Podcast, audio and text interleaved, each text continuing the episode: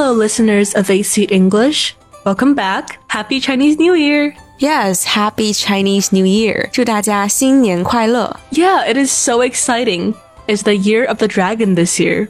They're so majestic. 嗯哼，Yeah, it's the year of the dragon. 今年是龙年，确实啊，感觉这个龙这个生肖非常符合新年的这个气氛。It's so majestic，非常的雄伟，很庄严。 I know that there are many celebrations of Chinese New Year in China, like Chunwan. But did you know that there are also special things done in the States for Chinese New Year? Really，在美国也会有人庆祝新年。 Yeah. The first and most important question I think a lot of people are wondering is Is there a day off for Chinese New Year? 哎，对啊，我也很好奇，那在美国这个农历新年也会放假吗 The short answer is kind of.？Kind of. How so? Well, at my old school in New Jersey, everyone in the district had Lunar New Year off. Oh, really? So even though you don't celebrate the New Year, you still get a day off? Yeah, but at my school in Maryland, we don't officially have the day off. But if you celebrate Chinese New Year and want to have the day off, your absence is excused. Oh, I mean that's that's really good. 有的学校呢会放这个春节的假，那如果学校不放假的话，但是你需要庆祝这个新年的话，也是可以请假的。 It is the same for most businesses as well. Even if they don't celebrate it, they will respect your traditions.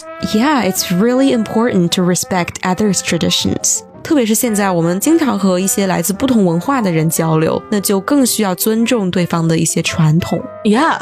哎，Erin，那在美国的 Chinatown 唐人街有没有什么新年的庆祝活动呢？Yes, actually. Major cities like New York and Los Angeles will hold events at their Chinatown during Chinese New Year. 嗯,那一般都有哪些活动呢? Mm, one of my favorites is the traditional Chinese lion dance. Mm, yeah, lion dance.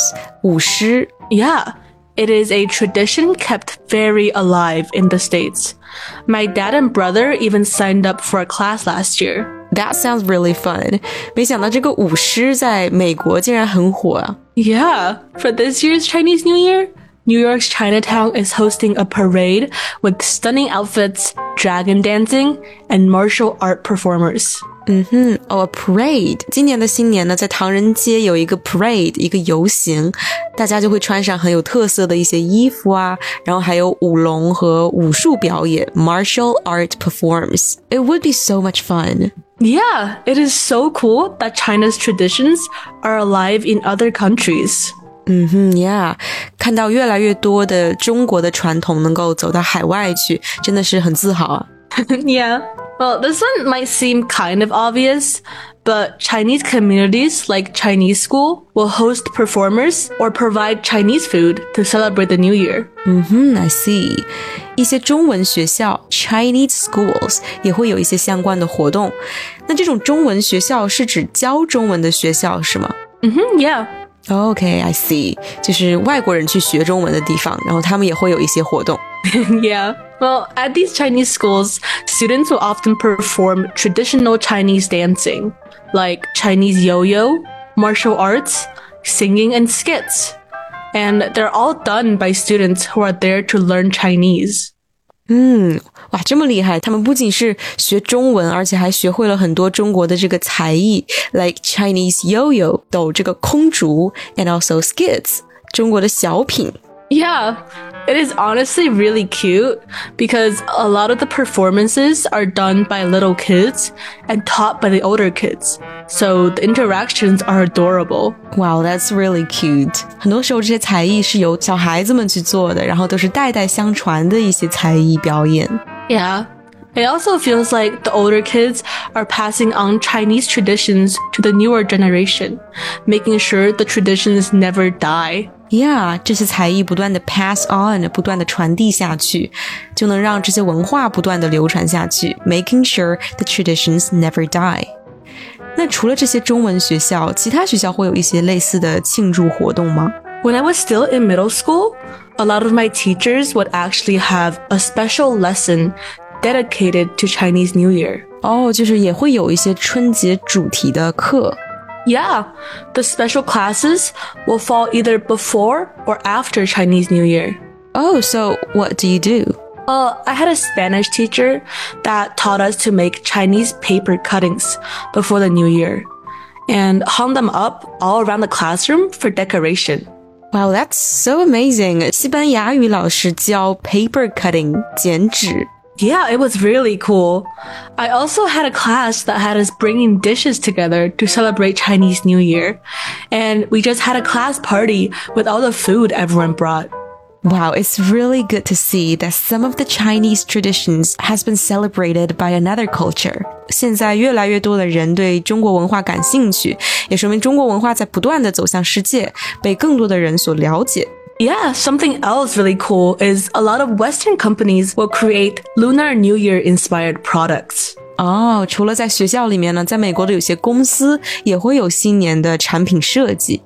那比方说有哪些呢？ Mm, for example, Coach came out with bags this year with the Year of the Dragon designs. And Burberry came out with scarves for Lunar New Year. 嗯，有龙的这种包，然后还有新年特色的围巾。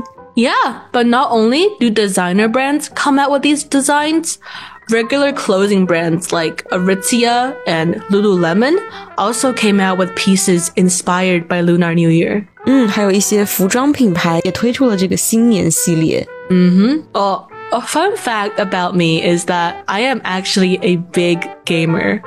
I play a lot of Nintendo Switch games and PC games. Hmm, well, I'm not a big fan of games, but I know this one, the Nintendo Switch, 任天堂游戏机. So, what about these games?